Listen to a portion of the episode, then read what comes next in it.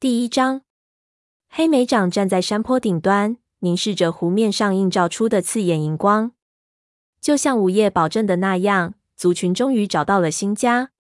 新族在等待着他们，他们终于安全了，远离了两角兽的威胁。四个族群的武士在他周围窃窃私语，不安地看向山脚下这片黑暗、陌生的地方。在这么微弱的光线下，根本不可能看清这下边到底是什么样子。亮星，这位白色带着黄色斑块的雷族武士，来回转动着脑袋，好让他那只好眼能够看到全部的景致。他的伴侣云尾抽动着尾巴，说道：“还能坏到哪儿去呢？想想我们是怎么走到这里来的吧。靠着四条腿，我们可以战胜一切。那么，两角兽呢？”影族的副族长黄毛问道。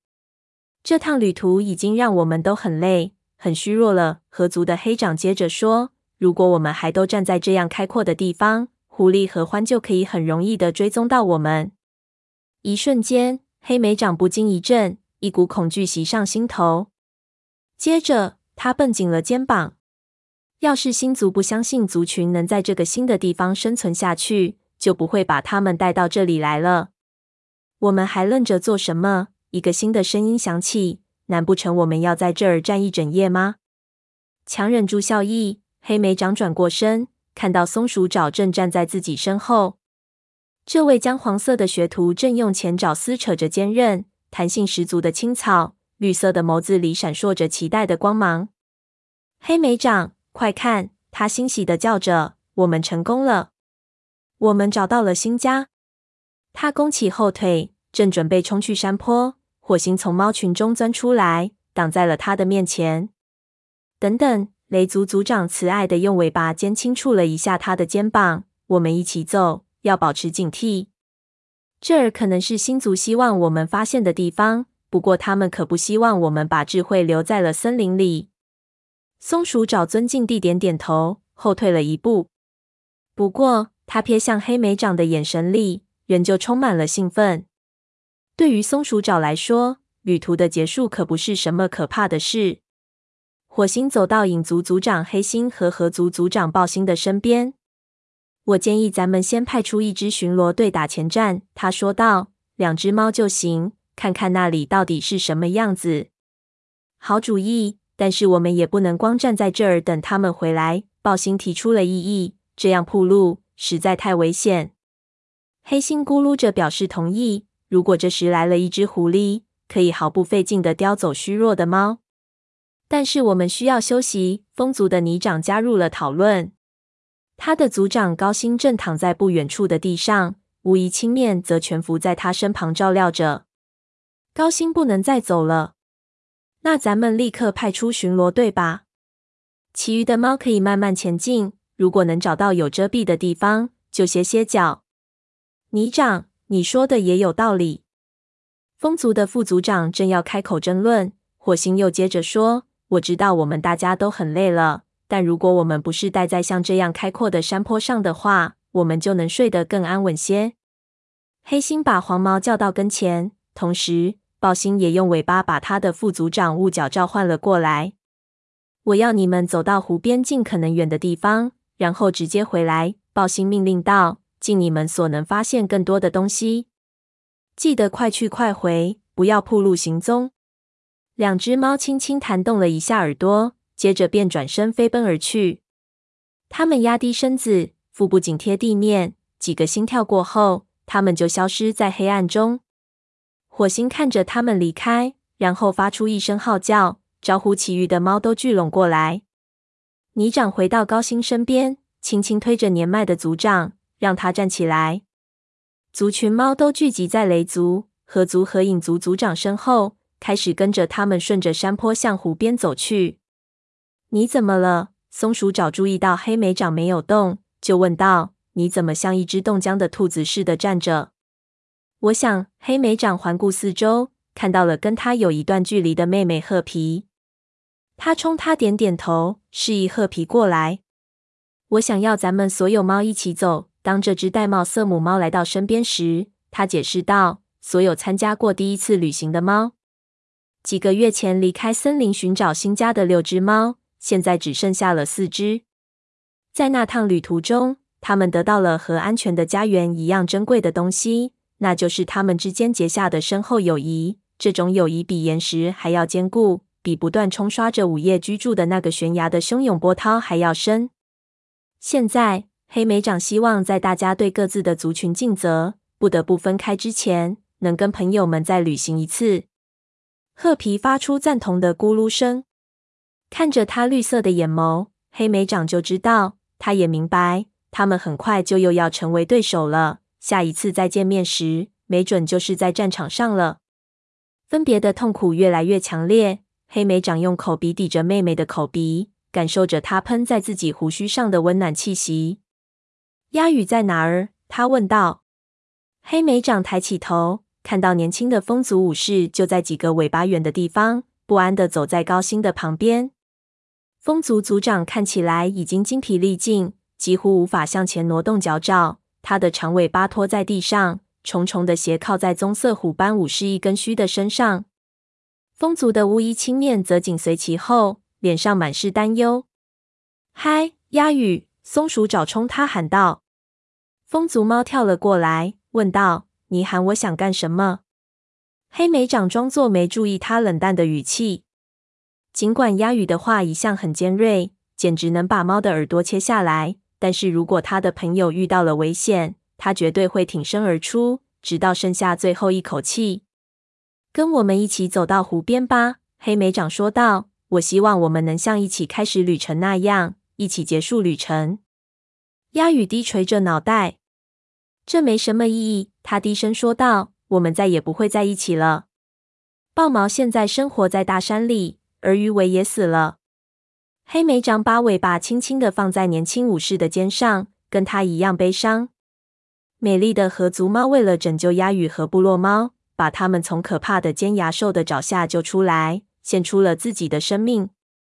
后来，鱼尾的哥哥豹毛留在了脊水部落，因为他爱上了脊水部落的狩猎者希儿。尽管黑莓长也非常想念豹毛，但他知道。跟鱼尾的死给鸭羽带来的痛苦相比，这根本算不了什么。鱼尾现在就跟我们在一起呢。松鼠爪走过来，眼神坚定地说道：“如果你不知道这一点，鸭羽，你就比我想的还要鼠脑子了。而且，我相信我们还会再见到豹毛。这儿可比我们以前居住的森林离大山要近得多。”鸦羽长长的叹了一口气。“好吧。”他说道，“我们走吧。”大多数的猫已经超过了他们，小心翼翼地踏进这陌生的地方。大家彼此紧紧挨在一起，就像到达这儿之前漫长危险的旅途中做过的那样。前边不远的地方，黑莓长看到了河族巫医蛾翅，他正走在由四个族群的学徒组成的队伍旁边。穿过一段漫长的金雀花丛，出现了一个长满青草的山谷。影族猫后高音。正在想法子引导幼崽们走下陡峭的山坡。雷族的云尾和亮星急忙奔过去帮忙。每只猫用嘴叼起一只幼崽。在山坡下方更远处，深灰色的影族公猫山星在荆棘丛的边上不住走动着，目光来回逡巡，时刻警惕着狐狸和獾的身影。要是他不认识这些猫的话，黑莓长不可能分辨出它们来自哪个族群。它们在行进中互相扶持。互相帮助。他不知道再过多久他们就会再次分开，也不知道众猫各奔东西时该会有多么痛苦啊！松鼠爪不耐烦的尖叫声打断了黑莓长的思绪。快点，黑莓长，不然我们留下你独自给你自己筑巢穴吧。他朝山坡下面走去，但还是不时停下来呼吸一下夜色中的空气。猫的气味最为浓烈，但除此之外，他也嗅到了老鼠、田鼠和兔子的气味。他已经不记得上次吃东西是什么时候了。族长们应该很快就会允许他们狩猎了吧？他正在想象猎物的美味时，被褐皮发出的嘶嘶声吓了一跳。褐皮就在他前边及尾长的地方。看那里，影族武士用尾巴一指，说道：“黑莓长看到。”两角兽栅栏的细密网眼闪着光亮，就像灰白色曙光中的蜘蛛网。他的耳朵一下子竖了起来。另外两三只猫也停了下来，担忧的看着眼前的一幕。我就知道，我们迟早会碰到两脚兽。松鼠爪一边叫着，一边憎恶地抽动着尾巴。黑莓掌再次嗅了嗅空气，他闻出了两脚兽的气味，但气味不仅微弱，而且非常陈旧。空气中还有另外一种不那么熟悉的气味。他想了好一阵子，才想起来是什么气味。是马的气味。鸭羽证实了他的猜测，那边有一匹马。鸭羽说着，用尾巴指了指。黑莓长这才注意到，在栅栏里的树丛下站着一个巨大黑暗的身影。他觉得那匹马的旁边还有一匹，但在树枝头下的阴影中很难辨认出来。马是什么？白爪往栅栏里瞅着，担心的问。没什么可担心的。风族的猎尔用尾巴尖碰了碰他的肩膀，安慰道：“他们过去经常会从我们的领地跑过，背上还坐着两脚兽。”白爪眨着眼，似乎不大相信他的话。我们去日落之的的旅途中也看到过一些马，黑莓长补充说道。当我们穿过他们的领地时，他们根本就没有理会我们。我们应该当心的是照顾他们的两脚兽。我一个两脚兽的巢穴都没看到，褐皮说道。可能这些马什么的，是自己照顾自己的吧？希望如此，黑莓长说道。如果只是马的话，那不会给我们带来任何麻烦。只要我们离他们笨拙的脚掌远一点就行。松鼠爪又补充了一句。众猫沿着两脚兽的栅栏往前走，一直来到其他猫们聚集的树丛下。黑莓掌环顾四周，看到了雷族的巫医探毛，还有他的学徒夜爪，也就是松鼠爪的姐姐。发生什么事了？松鼠爪问道。大家为什么停了下来？族长们派出的巡逻队回来了，炭毛解释道。顺着他的目光，黑莓长看到四个族群的族长和风族的副族长泥长紧挨着站在一个树桩旁边，派去巡逻的雾角和黄毛站在他们对面，其他猫都坐在树桩周围短短的、弹性十足的草地上。因为终于能停下来休息了，众猫脸上都流露出高兴的神情。黑莓长甩开其他猫。穿过猫群，走近到能听到族长们说话的地方。雾角刚开始汇报他们的发现：湖边的土地非常泥泞，天亮之前最好不要再往前走了。我们不想在泥地中失去任何一只猫。对影族来说，在潮湿的土地上活动简直是小菜一碟。在其他族长发表意见之前，黑心提醒他：“但我们会和你们其余的猫待在一起。”如果你们希望这样的话，他的语调中带着一种优越感，仿佛影族不去独自探索前进，是给了其他族群很大的恩惠似的。黑莓长的眼睛眯缝了起来。族群现在就开始划分领地，你争我夺，似乎也太早点了吧？他已经逐渐习惯了四个族群在一起的生活，忘记了长久以来形成的族群间的差异。他也非常担心。一些猫比其他的猫更虚弱、更疲惫。万一族群间发生了冲突，造成的伤害可能会比以往都要大。他希望族长们能决定今晚在此歇脚。小山离他们依然很近，能够挡住寒风。树木也提供了更多的遮蔽。这时，一阵强烈的猎物气味从阴影中飘了过来。他的爪子恨不得马上就去狩猎。我想，我们应该待在这儿。火星的话使黑莓长松了一口气。我们都需要休息，而且湖边似乎不是一个能睡安稳觉的好地方。鲍星表示同意。还没等火星说完，高星身子一侧就瘫倒了下来。他不住地喘着粗气，就仿佛再也无法往前挪动一步。泥长迈开大步走到他的身边，用鼻子闻了一下，在高星耳边说了一两句话。高星看上去已经精疲力尽了。黑莓长向鸭羽低声说道：“这是他的最后一条命了，是不是？”鸭羽点点头，一脸凝重。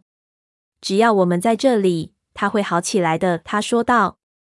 不过，黑莓长怀疑他像其他风族猫一样，也对自己的话不太确定。黑星跳上树桩顶端，这只强壮的白色公猫站在那里，尾巴高高举起。巨大的黑色脚掌稳稳地抓在木头上。他发出了一声威严的吼叫，所有的猫都朝他转过脸来，静静倾听。所有族群的猫们，当最后面的猫都到达后，他喊道：“我们已经到达星族暗示我们的地方，但是我们都又累又饿。我们将在这儿宿营，直到休息好为止。”谁请他代表族长讲话了？松鼠找小声咕哝着，他的绿眼睛里闪着愤怒的光。黑莓长发现几位影族武士能听得见他们说话，赶紧用尾巴轻轻弹过他的嘴，示意他不要说话。那什么时候狩猎啊？从后边传出一只猫的声音。我们会等到日出时再狩猎。黑猩回答道：“那时猎物就会跑出来，所有猫都会有足够的猎物。同时，我们应该保持警戒。”火星补充说道。他也跳上了树桩，站在了黑猩的旁边。黑猩不得不后退了一步。副族长们要找两三位还能保持清醒的武士。我们可不希望狐狸在我们睡着的时候偷袭我们。火星继续说道。泥长表示同意。自从高星虚弱不堪时起，就一直由他代表风族说话。河族族长暴星接着也表态赞同。碰头会结束了，群猫开始找地方睡觉。青面轻轻推着高星站起来，帮助他挪到一片长草丛处。虚弱的风族族长重新躺下，浑身不住的颤抖着。一根须坐在他身边，开始轻柔的舔舐他的皮毛。我猜他们需要我。鸭语说完，大步跑到了风族猫中。褐皮跟哥哥碰了碰鼻子。我最好先去跟黄毛报道一下，他说道。待会儿见，黑莓长。说着，他朝着自己的族群猫飞奔而去。影族猫这时都聚集在影族副族长的周围。黑莓长不知道该不该自告奋勇承担警戒任务。尽管他成为武士还不到四个季节。但是雷族需要每只猫都来帮助喂养和保护他们的族猫，尤其在离开森林前失去副族长以后，更是如此。一想起灰条被两脚兽诱捕并装进怪物里带走的情景，黑莓长就不由得身子一颤。他朝火星看了一眼，他的族长正在向立尾和绝毛下命令。他推测火星不会马上给他分派任务，于是环顾四周。看看是否有其他雷族猫需要帮忙。橙猫和他的伴侣香微云，他们的孩子小白桦一起站在树下的阴影里。由于森林里缺少猎物，小白化成了他们最近产下的一窝幼崽中唯一幸存下来的一只。这时，长尾摔倒在草丛中，香微云连忙跑过去，伏在长尾身上，不安地用鼻子嗅着它。长尾比陈毛年长不了多少。但自从他的视力严重减退后，就被迫加入了长老的行列。从森林出发的旅途对他来说尤其艰难。黑莓长的母亲金花此时紧挨着长尾的另一侧躺着。金花是雷族最年长的猫后，它看上去太虚弱了，除了用它温暖的皮毛紧紧抵着长尾外，什么也做不了。看到这里，黑莓长心里不禁隐隐作痛。陈毛轻推了一下那只虎斑公猫苍白的肩膀，振作点，长尾，他说道：“我们离新家很近了。”松鼠爪跳过来帮忙时，黑莓长发现，在离树丛极为远的地方，有一处非常适合栖息的地方。那儿草长得非常茂密，还有几簇长着低矮树枝的灌木。在那儿修筑个巢穴怎么样？黑莓长尾巴一指，建议道。好主意，橙毛说着，又嗅了嗅长尾。没关系，长尾，我们把你挪到一个更隐蔽的地方，到时你想睡到什么时候就睡到什么时候。长尾硬撑着站了起来。松鼠爪走在旁边，用尾巴缠绕在他脖子上，引导着长尾往前走。黑莓长让金花倚着他的肩膀，香微云则鼓励小白樺跟着。这里最好是我们要找的地方。陈毛环顾着精疲力尽的猫群，感慨道：“我们都没有气力走更远的路了。”黑莓长没有回答。他知道陈毛是对的，但是他无法确切的告诉陈猫，这里就是星族想让他们找到的那个地方。他看到其他猫在树枝间悄悄的移动，然后躺进灌木丛下的干树叶堆里。看到叶爪嘴里叼满铺窝用的苔藓走过来，他一下子回想起这位巫医学徒，坚信在整个旅途中，武士祖灵会始终伴随他们。他希望自己也能跟他一样。自始至终，他一直坚信，当他们到达新的领地时，他们的麻烦就会结束。不过现在，周围陌生的一切让他不禁有些畏惧。他明白，磨难才刚刚开始。松鼠爪的声音打断了他的思绪：“橙猫，你需要我们为你捉些猎物吗？”他的老师用尾巴轻轻弹了一下他的耳朵，说道：“不用了，我们晚些时候都会去狩猎的。看看你吧，都困得快要趴在脚爪上睡着了。快去跟黑莓长一起休息一会儿吧。”好的，松鼠爪张开嘴，打了个大大的哈欠。那片金雀花丛下怎么样？黑莓长领着松鼠爪朝他刚才发现的那个地方走去。那里距离山坡有极为远。黑莓长爬到了最低的粗树枝下面，松鼠爪也跟着钻了进去，把身体紧紧蜷成一个球，用尾巴盖着鼻子。晚安，他迷迷糊糊地说了一声。黑莓长在金雀花丛下面的枯枝败叶中不停扒拉着，最后做成了一个舒适的窝。他蜷缩在松鼠爪身边，闻到了松鼠爪身上温暖、熟悉的气息。他很高兴还没有建造好营地，因为在营地中，武士和学徒会有独立的巢穴。他知道自己以后一定会十分怀念挨着松鼠找睡觉的夜晚，这是他头脑中最后闪过的想法。但接着，睡意就像轻柔的黑色波浪一样淹没了他。黑莓长的梦境是黑暗而混乱的。他正在茂密的森林中找寻什么东西，但是他记不起来要找什么了。而且他走的每条路都会突然中断，被乱糟糟的石楠或者荆棘墙挡住而无法通过。绝望中，他试图强行冲过去，但身边的树枝狠狠地戳进了他的身子。醒醒，黑莓长！你不能一直睡觉啊！你以为你是什么？一只刺猬吗？黑莓长的眼睛一下子睁开了，看到松鼠爪正用前爪捅他，如水波般的微黄的日光从金雀花枝条中透了过来。已经是早上了，松鼠爪继续说道：“咱们去看看能不能狩猎吧。也就是说，你的冬眠该结束了。”黑莓长猛眨几下眼睛，赶走睡意，摇晃着站起身。摇落皮毛上沾着的枯叶碎屑，跟着松鼠爪走到开阔的地方。当想起自己在哪儿时，他混乱的梦境悄悄溜走了。但是当他第一次在白天看到眼前的景象时，忧虑重新爬上了心头。他不知道这个辽阔陌生的地方是不是真的是族群的新家园。一阵冷风吹皱了湖面，岸边的芦苇刷刷作响。闪闪发亮的灰白色水面在黑莓长眼前不断延伸，越来越远，直到看不见为止。另一边的小山上，天空中一道绚丽夺目的朝霞预示着太阳很快就要升起。身后他们来的路上，地面缓缓向上抬升，跟光秃秃的荒野连在一起。两角兽的栅栏顺着道路延伸着，在越来越亮的光线里。黑莓长能够辨认出远处有几个两角兽的巢穴，他不禁轻轻舒了口气。这么小的巢穴应该住不下很多两角兽，而且离得这么远，它们不可能干扰到族群。湖边更远的地方，山脚下是一片看上去像灰绿色轻雾的斑点。黑莓长认出来，那是稠密的光秃秃的枝条，沿着湖滨一直延伸到山脊顶部。他心里开始想。不管这儿多么陌生，毕竟他很快又能够生活在树底下了。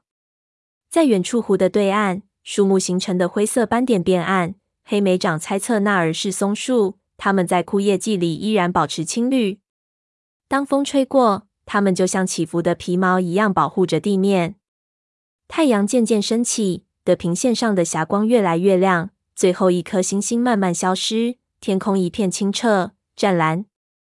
该去狩猎了，黑莓长对身旁的松鼠爪说道。他环视四周，寻找着火星或者年长的武士，看看是不是正在派出巡逻队。他的族长出现在附近的金雀花丛处，跟豹星、黑星和泥长在一起。黑莓长猜测，族长们一定正在开会。看到泥长代表风族站在高星的位置，黑莓长不由心头一震，感到一阵恐惧。不知道高星是不是在夜里加入了星族行列？他喃喃低语着。一想到这儿，他的肚子就一阵绞痛。松鼠爪摇摇脑袋：“我觉得不会。”他说道，“否则的话，他们会把高星的身体抬出来，好让他的族猫们悼念。”黑莓长希望松鼠爪是对的。他正要说点别的什么，就看到火星跳上昨天族长们向族群发表讲话的树桩。黑星也跳了上去，站在他的旁边。泥长爬上另一边。树桩顶部的地方太小了，只够站三只猫，所以豹星就没跟他们站在一起，而是坐在了底下的一段弯曲的树根上。看来我们需要一个新的地方举行森林大会，松鼠爪说道。火星召集族群的号叫声打断了他。长草和蕨叶被分开了，灌木丛的枝条摇动着，众猫从他们睡觉的地方走了出来。它们一只只看起来全都弱不禁风。身疲力竭。对于隐藏在这个地方的怀有敌意的生物来说，它们都是很容易就能捕获的猎物。众猫紧张地环视着四周，仿佛到处都有饥饿的眼睛在灼烧它们的皮毛。黑莓长跳下山坡，朝树桩跑去，松鼠爪紧随其后。跑到半路的时候，他看到高星黑白相间的身子蜷缩在昨天夜里睡觉的草丛里。风族巫医青面正坐在他旁边，忧虑地嗅着他的皮毛。两只猫丝毫没有跟其他猫一样聚集到树桩周围的意思。很显然，高星的身体还没有恢复到可以参加会议的程度。所有族猫们，当黑莓长来到雷族群猫中间时，火星开始发表讲话：“今天我们要做出一些决定，执行一些任务。狩猎巡逻队必须立即出发。”泥长打断了火星，把他挤到一边。风族会去山上狩猎，河族可以在湖里捉鱼。至于雷族吗？他的族猫一根须跳了起来，发出愤怒的嘶嘶声。泥长，你在干什么？你有什么资格这样发号施令？他咆哮着。在我眼里，高星现在依旧是风族的族长，他当不了太长时间了。听到副族长冷酷的声音。黑莓长吃惊地眨了下眼睛，他希望高星没有听到这话。他仰起脖子，看到那只年老的风族猫仍旧在长满草的巢穴里睡觉，青面人陪在旁边，这才如释重负。总得有猫来主持风族事务吧？泥长继续说道。难道你想让其他族群划分领地时把风族排除在外吗？就好像我们会这么做似的。松鼠爪愤慨地说道。一根须怒视着泥长，他的毛发竖立着，眼里冒出怒火。你放尊重点，他厉声说道。当你还是在育婴室里喵喵叫的幼崽时，高星就已经是我们的族长了。我现在早已不是幼崽了，泥长立刻反驳道。我是副族长，而且自从我们离开森林以后，高星就已经不能领导我们了。够了！火星摇了摇尾巴，示意风族副族长闭嘴。一根须，我知道你担心高星，但泥长只是在履行他的职责，但他也不需要表现得好像他已经当上了族长似的。一根须怒吼道，他锐利的目光左右扫了一下后，才坐了下来，仿佛要是哪一只猫胆敢发表不同意见，他绝不会坐视不管。一根须说的也有道理，火星接着对泥长说：“副族长很难真正取代族长的位置，族群的其他猫也一样。”刚才火星看上去似乎支持他时，泥长傲慢地昂起了头。但现在火星的话让他怒不可遏。他张着嘴正要说话，黑星抢先开口了：“如果风族领导权存在问题，就让他们私下里讨论吧。我们不要浪费时间了。”泥长发出恼怒的嘶嘶声，猛地转过身去。黑莓长立刻缩起爪子，一旦风族副族长再引起什么麻烦，他随时准备跃出。泥长是四个族群中最好斗的猫，而且他一直都不喜欢火星和雷族。黑莓长能够预见到，一旦你长成为风族族长，会给族群猫带来多少麻烦，尤其是在现在新的族群领的还没有建立起来的时候。火星的声音打断了他不安的思绪。我想借着命名一位新武士的机会，拉开雷族在这儿生活的序幕。松鼠爪，你在哪儿？什么？我吗？松鼠爪吃惊的像幼崽一样滋滋的叫了起来。他跳起来，耳朵支棱着，尾巴直直的竖着。正是你，黑莓长看到火星向他女儿示意时，眼睛里闪着笑意。因为你参加了前往日落之的的旅程，还帮助带领族群来到新的家园，雷族对你感激不尽。橙猫和我都同意，如果说有一个学徒应该得到武士的名号，那一定非你莫属。黑莓长伸展四肢，用口鼻轻柔地碰了一下松鼠爪的耳朵尖。去吧，他说道。火星说的对，在你为族群做了这所有的事情之后。你理所应当成为一名武士。松鼠爪冲他眨了眨眼睛，惊愕的说不出话来。接着，他转过身，朝树桩冲去。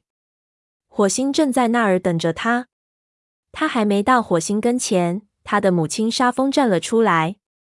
松鼠爪停在他的面前，沙蜂眼里发出自豪的亮光。他迅速的舔了鸡下女儿，为她理顺毛发。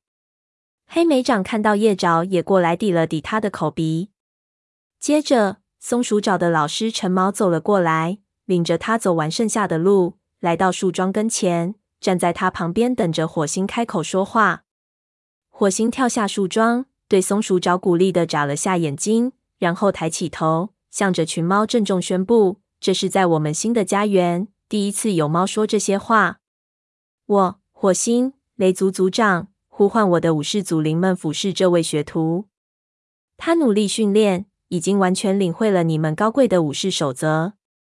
我要在你们面前授予他武士的光荣称号。他的眼中燃烧着炽热的光芒。黑莓长明白这个时刻对火星有着多么重大的意义。这一刻，不仅对雷族，对所有从遥远的家园跋涉到这儿的族群，都有着重大的意义。召唤新族。命名一位新武士，等于宣告这个陌生的地方成为他们自己的家园。旅途中有许多许多次，众猫害怕他们背弃了自己的武士祖灵。但是现在，火星充满信心的召唤他们，仿佛闪闪发亮的武士祖灵正在头顶闪耀。黑莓长感觉自己的皮毛因为愧疚而阵阵刺痛，他希望自己也能这么确信，新族同他们一起踏上了旅程。他仍旧不断让自己相信，这个地方就是他们寻找的族群的安全家园。可能他的族长感到自信是对的。他摇摇脑袋，逼着自己把烦心事都抛在脑后，专心倾听武士命名仪式。松鼠爪，雷族族长还在说话。你愿意遵守武士守则，保卫你的族群，即使失去生命也在所不惜吗？松鼠爪的回答响亮而清晰：我愿意。那么，我以新族的力量赐予你武士的名号。松鼠爪，从现在开始，你将被称为松鼠飞。新族以你的勇气和果敢为荣，我们欢迎你成为一名真正的雷族武士。说着，火星把口鼻放在松鼠飞头上。松鼠飞恭敬地舔了舔他的肩膀。在武士命名仪式中提到，果敢这种美德是非比寻常的，在松鼠飞身上。这种果敢经常表现为倔强，而且他不止一次因为倔强惹上了麻烦。黑莓长不知道这对父女是否还记得，因为松鼠飞的我行我素，让他跟族长和武士守则之间产生了多少次冲突。接着，黑莓长又想到，在他们的旅途中，有许多时候是松鼠飞的果敢和渴望成功的决心鼓舞了所有同伴。当想起松鼠飞总是勇气十足，从不认为他们的旅程不能到达终点的精神时，黑莓长感到一股自豪像潮水一般淹没了自己。松鼠飞一从火星身边离开，叶爪就冲他扑了过来，兴奋地喊着他的新名字：松鼠飞，松鼠飞。周围的猫们也呼喊着他的新名字。松鼠飞环顾四周，绿色的眼睛里闪烁着骄傲的光芒。对于他被命名为武士。四个族群似乎都很高兴。四个族群已经多次见证了他像武士一样的表现。黑莓长挤到他身边时，看到褐皮和鸭鱼也向他走过来。这些一起踏上通往午夜洞穴旅途的猫，跟松鼠飞之间一直有着一种特殊的情谊。祝贺你！褐皮说话的同时，鸭鱼也冲松鼠飞点点头，尾巴尖在他的肩膀上靠了一会儿。黑莓长用口鼻抵住他的口鼻。干得好，松鼠飞！他轻声说道。听着。他半开玩笑的补充道：“你仍然的尊重资深武士。”松鼠飞眼里流露出顽皮的笑意。现在你可不能再命令我了，我不再是学徒了。我看不出会有多大不同。橙毛无意中听到他的话，插嘴说道：“你一直把别的猫的话当耳旁风。”松鼠飞放声大笑，充满深情的撞了一下他以前老师的肩膀。我肯定也听进去过一些的。他说着，眨了一下眼睛，又补充了一句：“说真的，橙毛，非常感谢你为我所做的一切。”黑猩走上前，用尾巴示意大家安静，欢迎的声音这才逐渐平息了下来。这是让我们大家都感动的时刻。但是现在，我们必须弄清楚这个新地方的情况，这样我们才能开始在这儿建立新的领地。我们打算派出一支巡逻队，每个族群一只猫，去探索湖岸及周围的土地。黑莓长的耳朵一下子竖了起来，他感觉旁边的松鼠飞也很紧张，皮毛轻抚着自己的皮毛。他注意到褐皮的眼神，发现他眼中也有一道期待的光芒。我们决定派一起踏上第一次旅程的三只猫去。火星接着说：“雷族的黑莓掌。”风族的鸭羽和影族的褐皮，一股兴奋之情从黑莓掌的耳朵传到了尾巴尖。挑选参加第一次旅程的猫作为代表，的确是个很不错的主意。火星说出每一只猫的名字时，黑心撇了撇嘴，但也没多说什么。哼，褐皮嘀咕了一声，这还是他第一次让我代表影族呢。黑莓长用尾巴扫了扫褐皮的肩膀，安慰他。黑莓长知道。不管褐皮如何努力证明自己对影族的忠心，黑心都不可能忘记褐皮出生在雷族这个事实。雾角会代表河族，豹星在这次会议中第一次开口说话，这让黑莓长痛苦的想起，跟他们一起旅行的两只河族猫都已经不在族群里了。想起鱼尾和豹毛，黑莓长感觉自己的心被撕裂了。那我呢？松鼠飞抗议道：“我也参加了那次旅程。”为什么我不能去巡逻？因为那样的话，就会有两只雷族猫了。黑心不客气地回答道。但黑莓长知道，如果影族族长认为这样就能让松鼠飞闭嘴的话，那他就大错特错了。只有四只猫组成的巡逻队，要探索这么一大片未知的领地，那怎么可能啊？松鼠飞反驳道。黑猩张开口正想表示反对，火星却先说话了。他说的对，火星说道：“我认为我们应该让他去，这可以作为他的第一个武士任务。因为我们现在还没有合适的营地，今晚他也就无法像以前新晋武士那样守夜了。”黑猩看了一下豹星，豹星却只是抽动着尾巴，什么也没说，而泥掌则低下了头。风族没有意见，泥掌说道：“很好。”黑猩咆哮道。但雷族可别妄想因此就能多得领地。黑莓掌与鸭羽交换了一个愤怒的眼神，他们不敢相信新的领地都还没有划分，黑猩竟然会产生别的族群正试图窃取他们领地的想法。当然不会，火星平和地回答道：“松鼠飞，你可以加入巡逻队。”松鼠飞高兴的尾巴蜷曲了起来。你们围着湖转一圈。要尽可能把周围的土地都探索到。火星指示道：“我们需要知道这是一个什么样的地方，哪儿最适合狩猎。你们要考虑每个族群需要的不同狩猎环境，这样我们以后设定族群边界时也就有了参考。要是你们在探索的过程中有了领地该如何划分，哪儿适合建造营地的想法，那就更好了。另外，你们还要密切关注两脚兽。”或者别的什么可能给我们带来危险的东西。说完了吗？鸭鱼小声嘀咕着。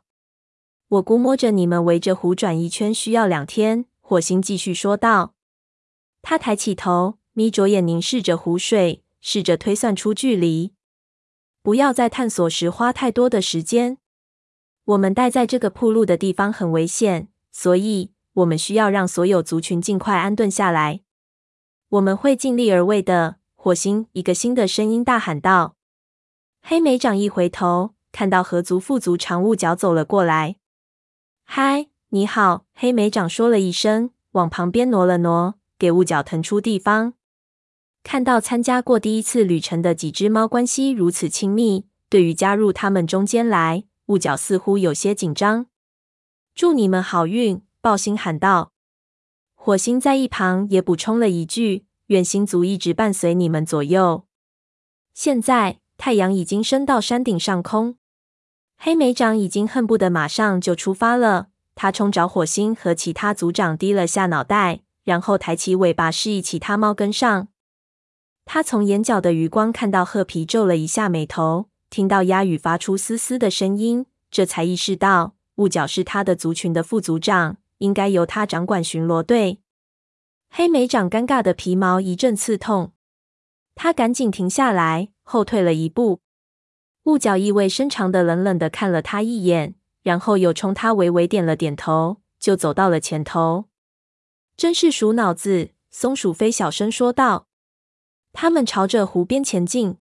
他们身后，黑心的声音在风中飘散开来。他开始安排狩猎巡逻队的事。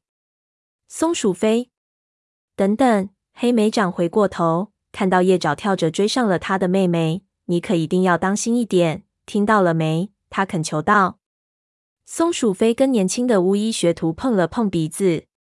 别担心我们，他说道。我们能照顾好自己的。但是。刚刚经历了这么长的旅途，你跟我们一样累啊！叶爪提醒道：“你们马上就去狩猎，另外不要离开湖边太远，否则你们可能会迷路的。”松鼠飞的尾巴轻轻扫过叶爪的嘴，不让他继续说下去。“我们会很好的。”他坚持说道。说着，他抬起头，用鼻子指着下面闪光的湖水，说道：“看，你能清楚的看到我们去哪儿了。”我们很快就回来。他停了一会儿，然后又悄悄的问了一句：“是不是你得到了什么星族的预兆？是不是因为那样你才担心的？”叶爪摇着脑袋说道：“不，不是那样，我保证。我只是不想再次让你离开。这种感觉跟你第一次离开时太像了，就是你们去日落之的的那次。”黑莓长走过来，用口鼻碰了碰叶爪的肩膀，安慰他。我们不是已经安全回家了吗？相信我，叶爪，我会好好照顾他的。松鼠飞装作愤怒的样子，猛地跳开。我才不需要你照顾呢！我来照顾你那又老又破的皮毛还差不多。叶爪发出一阵咕噜咕噜的笑声，他们的心情一下子放松了下来。好了，总之你们都要照顾好自己。如果有机会的话。你们要是能帮着找到什么草药，那就太好了。咱们储存的草药快用完了。松鼠飞舔了一下他的耳朵，说道：“没问题，我会留意的。只要我没忙着寻找狐狸、獾、两脚兽、雷鬼路。”喂，我们到底还走不走了？鸦羽咆哮道：“白天已经所剩不多了，在日落前，我们至少要沿着湖边走一半的路。”叶爪没理他。愿星族伴随你们。他对松鼠飞低声说了一句，然后转过身，蹦跳着向山坡跑去。黑莓长一边嗅着空气的味道，一边倾听着湖岸边波浪拍打的声音。太阳越升越高，灰白色的湖水变成了彩色，一直延伸到远方湖岸边的树丛。那里的树丛看上去就像绿色的模糊斑块，水浪翻滚着。不停地吞噬着他们面前的沼泽地，湖水的沉静以及像迷雾一样笼罩着的寂静，告诉黑莓长，这里的湖水可比森林里的河水，甚至泛滥时候的河水都要深得多。他迅速瞥了一眼雾角，他看起来也被吓住了。虽然他像所有河族猫一样都是游泳好手，仿佛意识到黑莓长在看着他，河族副族长抖了抖身子。好了，他环顾着巡逻队说道：“就是这儿了。让咱们看看星族带我们来的这个地方到底是什么样子。”